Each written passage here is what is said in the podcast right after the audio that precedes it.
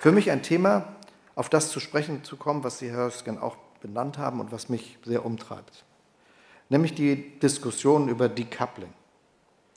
Ich bekenne mich zur Globalisierung. Ich glaube, dass sie der Welt, und ich sage ausdrücklich der Welt, großen Wohlstand gebracht hat.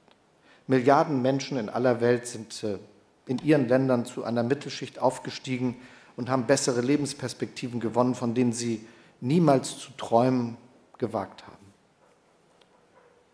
Und das ist alles in den letzten 30, 40 Jahren passiert. Aber dadurch hat sich die Welt auch verändert.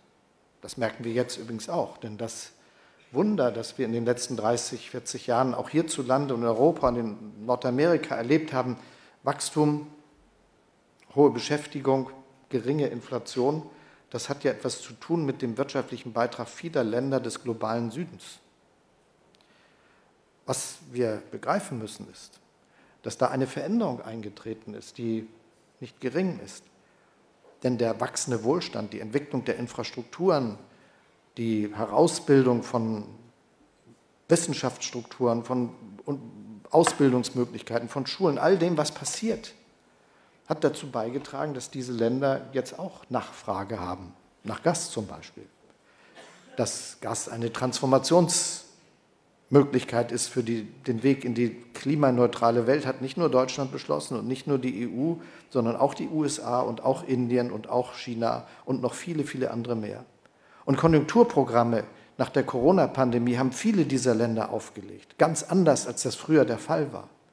Das hat auch zu der gegenwärtigen Situation mit Lieferkettenproblemen und äh, Nachfrageüberhang und Ähnlichem beigetragen.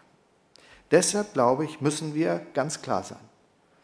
Die Globalisierung war ein Erfolg, sie hat Wohlstand für viele ermöglicht. Wir müssen sie verteidigen.